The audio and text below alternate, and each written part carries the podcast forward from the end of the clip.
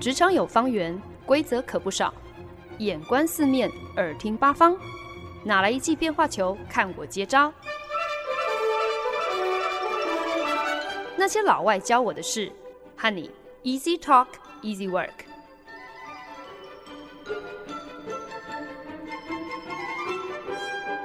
您现在收听的是《那些老外教我的事》，我是节目主持人焕恩。一月七号，美国国会大厦被反对总统大选结果的川普支持者攻占数小时，中断了国会认证总统当选人的这个程序，并造成了五人死亡。那社群媒体脸书和推特呢，在当天就相继宣布，因为呢，总统公然煽动群众暴动叛乱。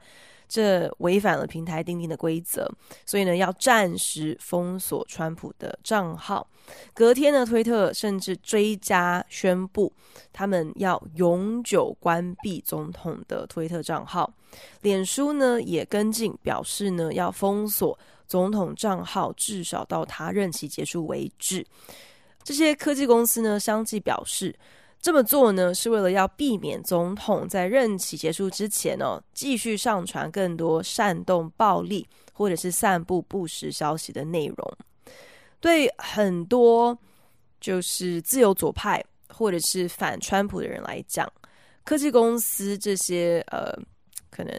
未雨绸缪的措施，大概迟来了四年。可是对于川粉或者是对于共和党，呃，偏保守派的人来说呢，科技公司这样的行动只不过是证实了他们一直以来都深信不疑的一个事实，那就是戏骨根本就是和民主党和自由左派是狼狈为奸哦，前置所有和自由左派理念不合的言论。科技公司如今他们的势力俨然是凌驾在公权力之上。民营企业竟然成为了监管、查禁人民言论自由的把关者，可以说这些社群媒体、社群平台才是摧毁民主的最快途径。也因此呢，有很多没有办法在这些自由左派掌控的呃社群平台上畅所欲言的使用者，就开始另觅在网络上。有没有别的可以让他们群聚，让他们发表高见，而不会受到管束的一个去处？所以呢，很多相对小众的这些社群平台、社群媒体就崛起，甚至可以说是成为了很多极右保守派以及川普支持者的新欢。那其中呢，Parler 这一个社群平台呢，可以说是最受瞩目的明日之星。二零一八年成立的 Parler 基本上呢，就是推特的山寨版。它的成立初衷呢，其实就是对于主流社群媒体和平台的一个反制，志在要提供一个能够让使用者真正享有言论自由的线上乐土。那相对于推特啊、脸书，他们呃会主动去标记有些发文他们是不实言论，甚至呢平台会直接删除。那 Parler 最大的卖点就是他们不来这一套，他们标榜他们放牛吃草，除非今天有人公然的在平台讨论可能是非法的一些事情，否则呢，他们作为一个中立平台，既不会插手干涉别人分享什么样子的言论，更不会。呃，也不会觉得说有这个必要要为这些使用者的言论以及他们后续可能带出来的一些影响啊，或者是结果来负责。这样的一个诉求，深得已经对脸书、对推特失望透顶的使用者的欢心。所以呢，Parler 的用户快速增长，位居苹果 App Store 下载排行榜第二十名。等于是成为了保守派御用的最夯社群啦。时下几乎所有有头有脸、有影响力的共和党政治人物都已经在 Parler 上成立了账号。可是啊，就在发生国会大厦被暴民攻占之后，很多的呃新闻媒体就爆料，就说其实相关的肇事分子早在 Parler 上讨论。像是什么，到底应该要从国会大楼哪一个入口攻坚呐、啊？应该要携带什么样子的武器上阵啊？等等等。那这边呢，要特别注记说明，攻占国会的这些相关讨论，其实呢都有在推特、在脸书上出现哦。可是当 Parler 跟当天的这些报名抗议者扯上边没有多久之后，苹果还有 Google 就相继宣布，如果 Parler 不加强他们这个使用者在平台上发言内容的管理，那这苹果和 Google 就要把 Parler 从他们自己的这个 App Store 下架。然后没隔几小时呢，他们果然就立马兑现了这个警告、这个威胁哦。可是啊，这年头惹毛了这些钱多势大的自由左派企业，后果可不止这样而已耶。Parler 的危机才刚要开始，这同时也敲响了言论自由怎么会是完全由科技公司说了算呢？这样的一个警钟。本来以为这样也就算了。你就算没有办法在苹果手机上被下载，可是至少 Android 的手机呢，除了 Google 自己的 App Store 之外，其实是有开放呃第三方的 App 商店。那即便你没有办法在手机上下载使用，你如果真的想要的话，使用者也一样可以到网站上去下载到电脑上来用嘛。但是没想到隔天呢，就是这个 Parler 被 Google 被被。呃，苹果封杀之后，亚马逊也宣布，他们将不再提供云端平台的使用和服务给 Parler，等于是让这个应用软体如今是无家可归、无云之源。这下子已经不是说要去哪里下载这个 APP 的问题了，而是这个社群平台它整个网站根本没有办法上架，没有办法 存在于网络空间哦。Parler 的执行长在接受福斯新闻台的专访的时候就很委屈啊，就说他几乎都已经找不到其他有任何的这个云端服务业者愿意。来支援，来让 Parler 的网站上架，这已经攸关 Parler 的存亡，就是因为这些左派科技公司的施压哦，害过往跟他们合作的厂商也一个一个的都赶快跟他们撇清关系哦，Parler 的未来真的是堪忧，恐怕过不了此劫。可是没隔几天哦，就听说 Parler 好不容易找上了有一个。其实过往就是也是支援不少保守右派网站的云端平台，愿意来给他一条生路。这年头实在是很难想象，就是科技公司而已嘛，竟然也可以如此的泛政治。不管是你怎么样子管束你的平台、你的使用者，还是是什么样子的单位、什么样子的合作厂商。来提供你这个云端支援的服务，好像都可以跟政治扯上边了。我觉得这整个事件呢，其实你甚至可以把它看作是 Parler 根本就是被戏骨所有最重量级的这些科技势力霸凌驱逐出网络世界哦。那他们等于是被扣上了一个共犯的罪名，因为呢，很多人认定。Parler 作为一个社群平台，却不愿意积极的把关使用者的言论哦，这等同是助长啊、那些煽动暴力的言论，以及不实消息还有阴谋论的散播。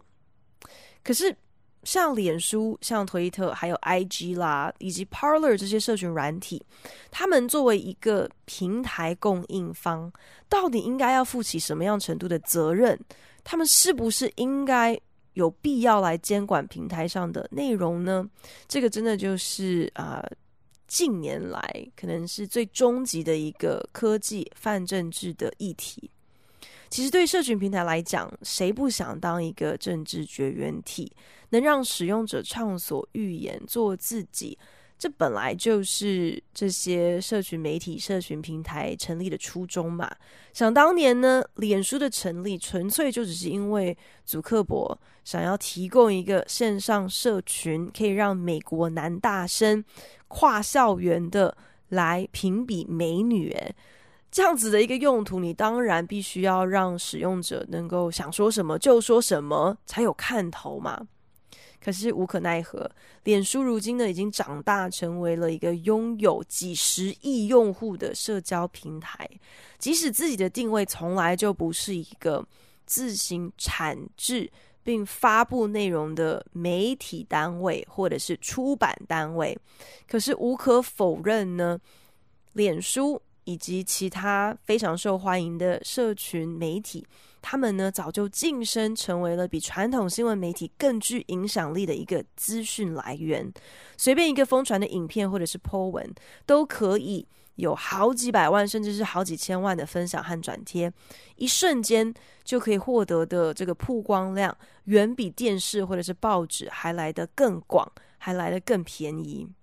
拥有如此无远弗届影响力的平台，难道不应该比照其他媒体单位被政府监管吗？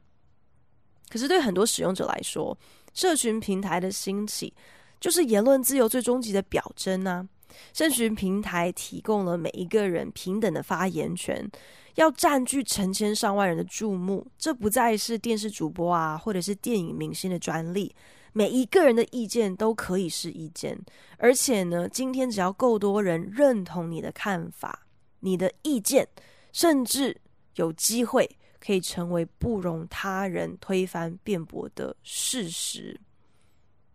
那这到底是一件好事，还是一件坏事呢？作为一个社群平台，不过就只是想要提供一个公众发言的空间而已，使用者。想要怎么样子使用这个平台，想要分享怎么样子的内容，是不是想要信以为真？可能来源不明的消息，这些难道都要社群平台负起责任吗？这样子的一个要求，是不是有一点点不合理，有一点点强人所难呢？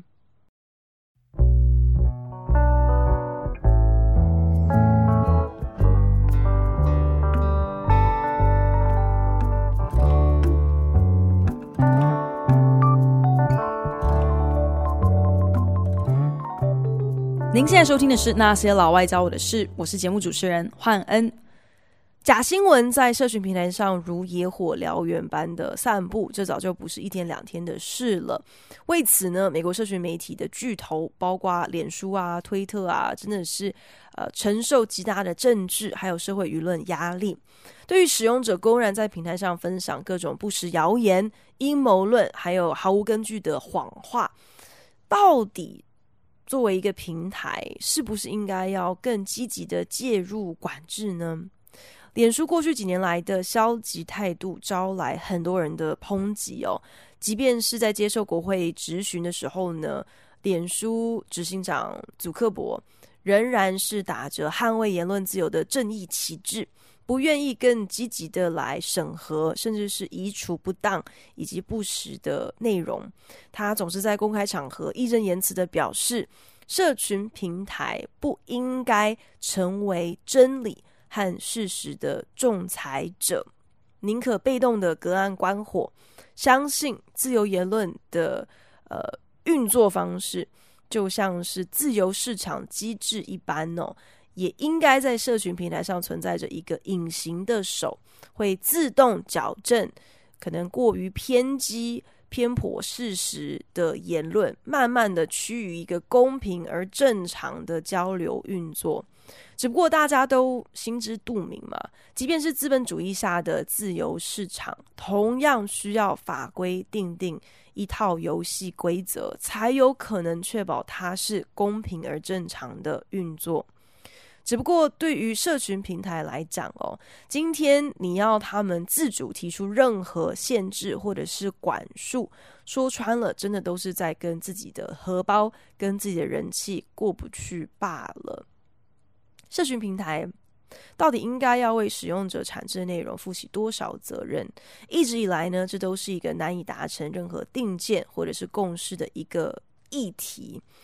但最火上加油的，无非就是过去四年的美国，刚好呢，就是由一个社群媒体重度使用者执政掌权，总统的一言一行本身都存在一定程度的影响力和新闻价值嘛，人民当然应该要被赋予合适的管道，得到总统第一手想要分享的信息。社群平台呢，能够成为一国元首跟国民直接沟通的主要管道，可以随时随刻的恣意放送总统的意识流哦。虽然呢，好像有一些些的标新立异哦。甚至你可以说他可能有失庄重，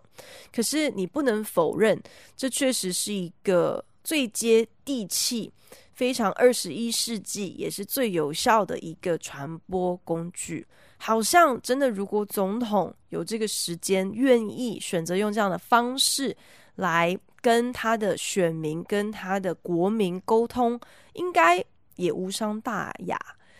可是。如果今天这个总统他的言论总是不够的精准，甚至是轻浮戏谑，或者是语带恶意，把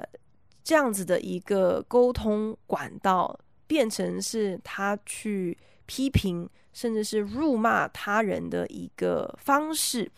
嗯，甚至呢，他已经开始习惯，就是用一国元首的身份。一再的重述未经证实或者是还没有确凿根据的主观意见的时候，作为他的扩音器的社群平台，难道不应该出面来做一些什么吗？毕竟这个言论散布出去所造成的影响，已经是有一个可能会呃。严重到影响到这个国家安全，或者是至少人民的人身安全的一个呃疑虑了。推特作为总统偏好的传播大声公哦，真的是比任何其他社群平台更被社会大众还有政治人物放大检视。所以呢，就在去年五月，推特首次标记了总统。关于邮寄选票的发文为不实消息，针对他其他带有误导性，甚至是近乎煽动暴力、推崇暴力的相关内容，也都啊、推特会自行提供一些其他的讯息来源给使用者去，或是。读读者来阅读，甚至也会注记一些警示标语去隐藏总统的推文哦，真的是完全一改过往，变得更积极的来约束美国总统一直以来的大放厥词。那那个时候呢，川普当然也不甘示弱，就指控推特这个这样做是在钳制他的言论自由，甚至威胁呢会。要呃予以反击哦，会要更加严格的来监管社群科技公司。后来干脆直接签下了一道行政命令，要来撤销那些特别优惠社群媒体公司的一些法规保障。那更靠近去年大选的时候呢，一度有八卦媒体踢爆。就是据传呢，是从拜登之子送修的笔电当中有取得一些拜登他的儿子跟其他国家一些不法勾当的证据。可是呢，其实呃，这个小道消息传出来的第一时间呢，这些资料的真实性仍然没有经过有关当局的证实。所以呢，为了不重蹈二零一六年总统大选遭假新闻彻底挟持的覆辙，脸书和推特呢，呃，在当时都有定定一些新的规范政策，要来打击假新闻哦，真的是此时不用待何时。所以那个时候呢，脸书的这个演算法就刻意的降低了跟这个拜登之子的这个笔电相关内容。有关的这些信息的降低，他们的这个能见度，推特更是干脆直接禁止哦，跟这个还没有经过证实的新闻有任何关联的 po 文，他们都不能见天日。过往的无作为，造就了假新闻的猖獗，而让社群平台沦为千古罪人哦。可是如今，为了要杜绝假新闻，而开始进行的一些。积极的措施同样也招致了批评，认为社群平台怎么可以擅自编辑、过滤使用者的内容，等于是审查大众的言论，这根本就已经是这个社群平台滥用他们的权限，是对言论自由的全面侵犯。在言论自由还有捍卫真实之间，社群平台到底应该扮演什么样子的角色？难道说自由还有事实，在网络的世界里头，真的没有办法两全吗？最近因为股价暴涨，所以呢，就成为了全世界最富有的人的 Tesla 的大老板 Elon Musk。他呢，为了要抗议被脸书收购的 WhatsApp 这个通讯软体近期更新的隐私条款，于是呢，就在自己的推特上奉劝大家 Use Signal。要大家改用一个叫做 Signal 的加密通讯软体。Elon Musk 的影响力之大哦，不但呢让这个 Signal 的用户激增到他们的服务因为流量爆冲而暂时没有办法及时传送使用者验证码。可是呢，更夸张的是，Elon Musk 这随口的一个推文，竟然呢瞬间就让同名称，但是其实跟这个通讯软体跟他的推文是没有任何一点关联的一个小小的生技公司，叫做 Signal Advance，他们的股价也在当天就瞬间连翻了五倍。其实啊，WhatsApp 在被脸书收购之后呢，众所皆知，这些年来呢，WhatsApp 都公然的在储存记录使用者的一些特定的个资还有数据，然后呢，会把这些数据转交给脸书，给他的这个母公司做使用哦。那 WhatsApp 近期的这个隐私条款的更新呢，等于是更加扩大了两间公司可以呃。这个在使用者数据上的一个互通有无，这其实对用户来讲，无疑是一个个资还有隐私的侵犯。只因为他把他名言记载在他的隐私条款里面，不代表说这应该是一个呃，大家好像就是。应该要就是轻易接受的一个一个事情，所以呢，难怪一直以来呢，就就已经看脸书很不顺眼的 Elon Musk 才会公开呼吁大家要转投其他的加密通讯软体，像是 Signal 这种标榜自己是 end-to-end encryption，就是全程加密的通讯软体呢，其实它的使用的方式，呃。跟任何的通讯软体是一样的，就是它的服务是可以让使用者呃传送影音档案还有文字讯息，所以就其实跟你传简讯啊，或者是使用脸书的 Messenger 啊，或者是 WhatsApp 的道理是一样的。可是呢，它的差别就在于，今天除了是你所设定的这个收信人之外呢，不管是政府还是平台本身，就算他们真的拦截到了你的。讯息，他们也没有办法看到你所传送的内容，因为这些内容都是已经被加密加锁了嘛。除此之外呢，Signal 也标榜他们不会去储存任何用户的个资和数据。这样子保障各自隐私的好工具，近期当然也开始受到非常多的瞩目。不管是在去年夏天，就是支持黑人反警察暴力的示威抗议者正火热，就是正大动作的在进行游行、进行抗议的时候，这些抗议者呢，他们也为了要躲避警察的查缉，而呃，很多人都。成为了 Signal 的用户，所以在去年夏天的时候，有看到 Signal 有一一波的这个下载潮哦。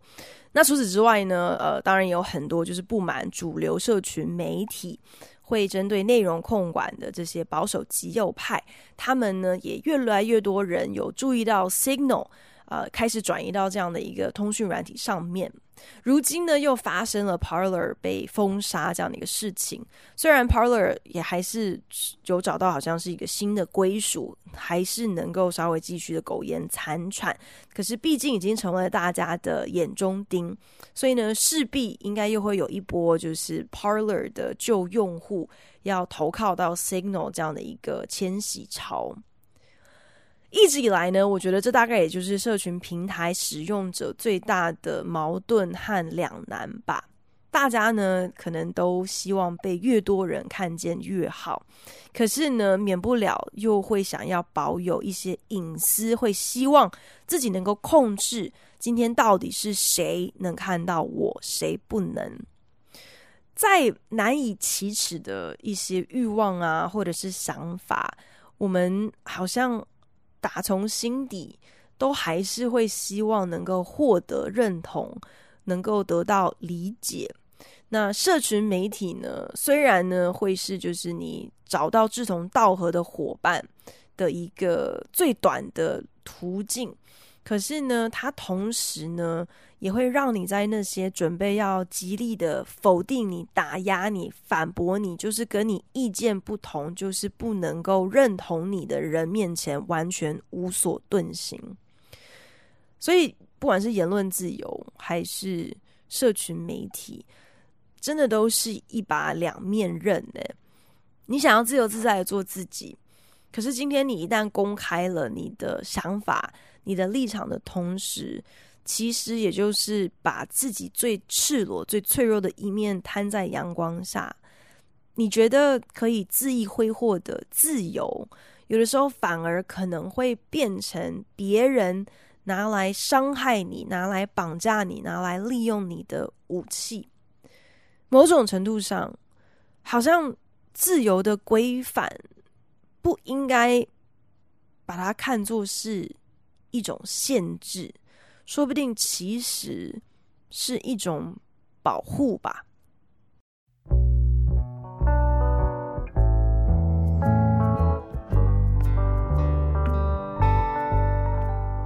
本节目由好家庭联播网、台北 Bravo FM 九一点三、台中古典音乐台 FM 九七点七制作播出。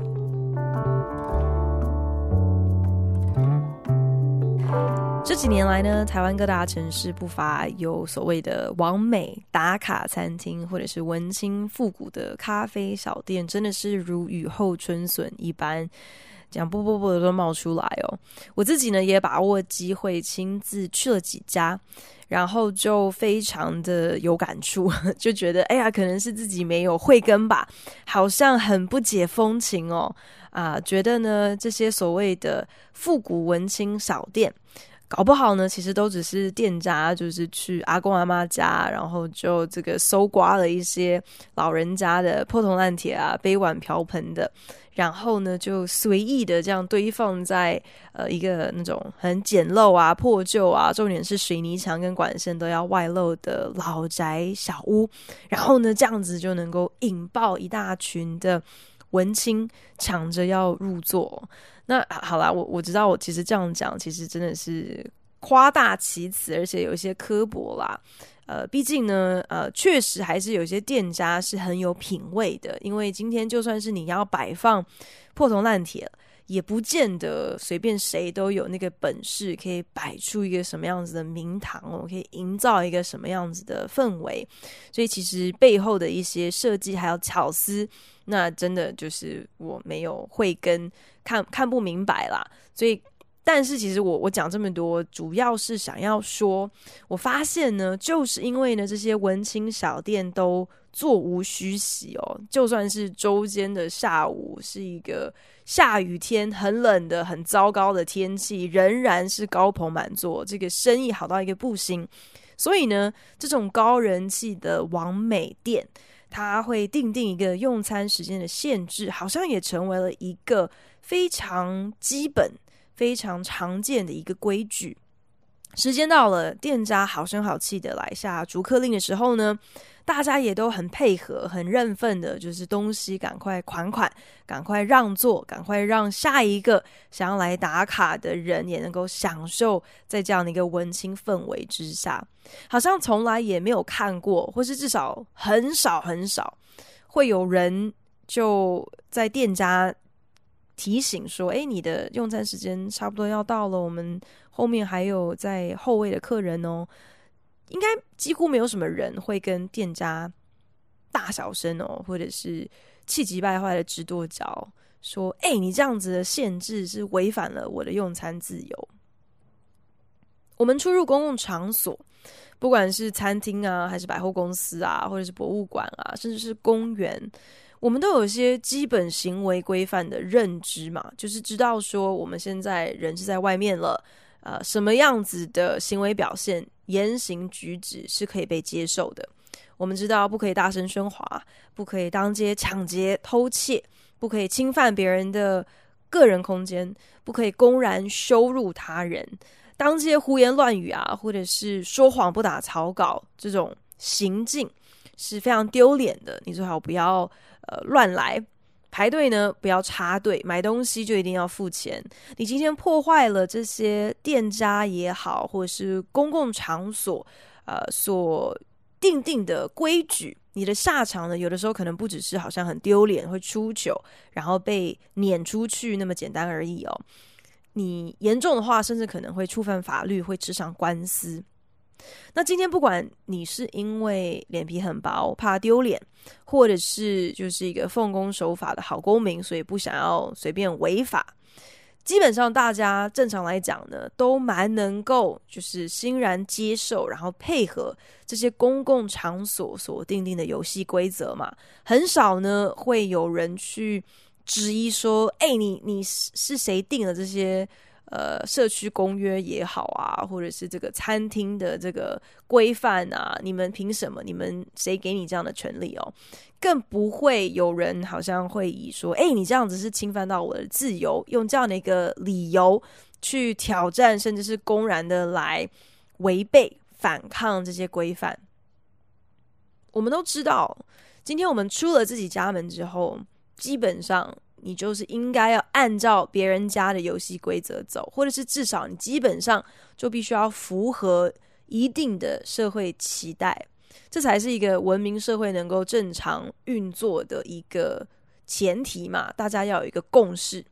可是呢，为什么这样子的一个认知，好像换到了网络上的言行举止还有行为规范的时候，忽然之间就多出了非常多的模糊地带，好像大家的脑袋就有点转不太过来了。不管是管人还是要被管哦，好像谁都不愿意来承担任何的责任，然后呢，还要拿着言论自由当成就是一个我行我素的免死金牌。社群媒体呢，其实真的就像是一个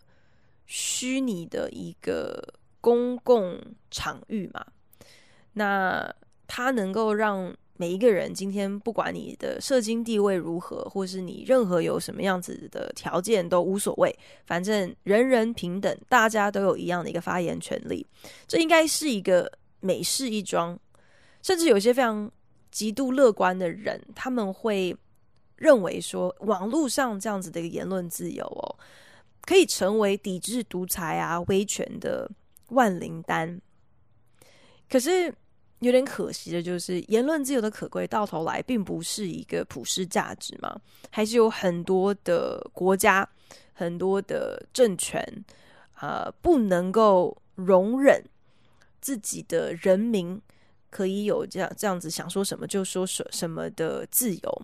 那我们也知道，就是近年来，其实社群平台像是脸书啊，像是 YouTube 啊，也都成为了恐怖分子大举招募新血的一个非常便利的传播管道。可是今天相反的来说，你赋予它太多的规范跟限制，那还算得上是自由吗？现在很多的政府。都开始想要积极的来监管这些网络公司、社群媒体，呃，主要是因为想要杜绝呃这种网络上的不当言论或者是遏制假消息的流窜。可是怎么样子叫做不当？事情的真假又是谁说了才算数呢？那就是因为社群平台它给了每一个人。不管你的背景，不管你的条件，每一个人都有同样的一支扩音麦克风。今天对于播放内容品质的好坏，就算你作为一个平台哦，你不是这个产制这些内容的原创者，你好像也不太能够两手一摊，事不关己，说这跟我一点关系都没有哦。今天就连电视电影作品。都会针对他们播出的内容做一个分级的评估，是来提醒观众说：“诶，你好像应该要来斟酌一下，你这个到底是不是一个适合你观赏的节目？我就算不限制你看什么样子的内容，可是我也应该要有告知你，你到底在看什么东西的义务嘛。那今天社群平台的影响力已经远远超越了任何的传统媒体哦，所以好像他们更应该要把这个知的权利。”看作是一个公共财来给予一定程度的保护，具体呢，到底该如何来保护？虽然其实现在仍然是众说纷纭哦，有很多的争议。可是我想，无论如何，我们最低限度的一个共识，应该就是我们不应该也不能够把所有的责任都推给科技公司，期望他们可以单方面的来承担，或是单方面的来定夺。他们有责任没错，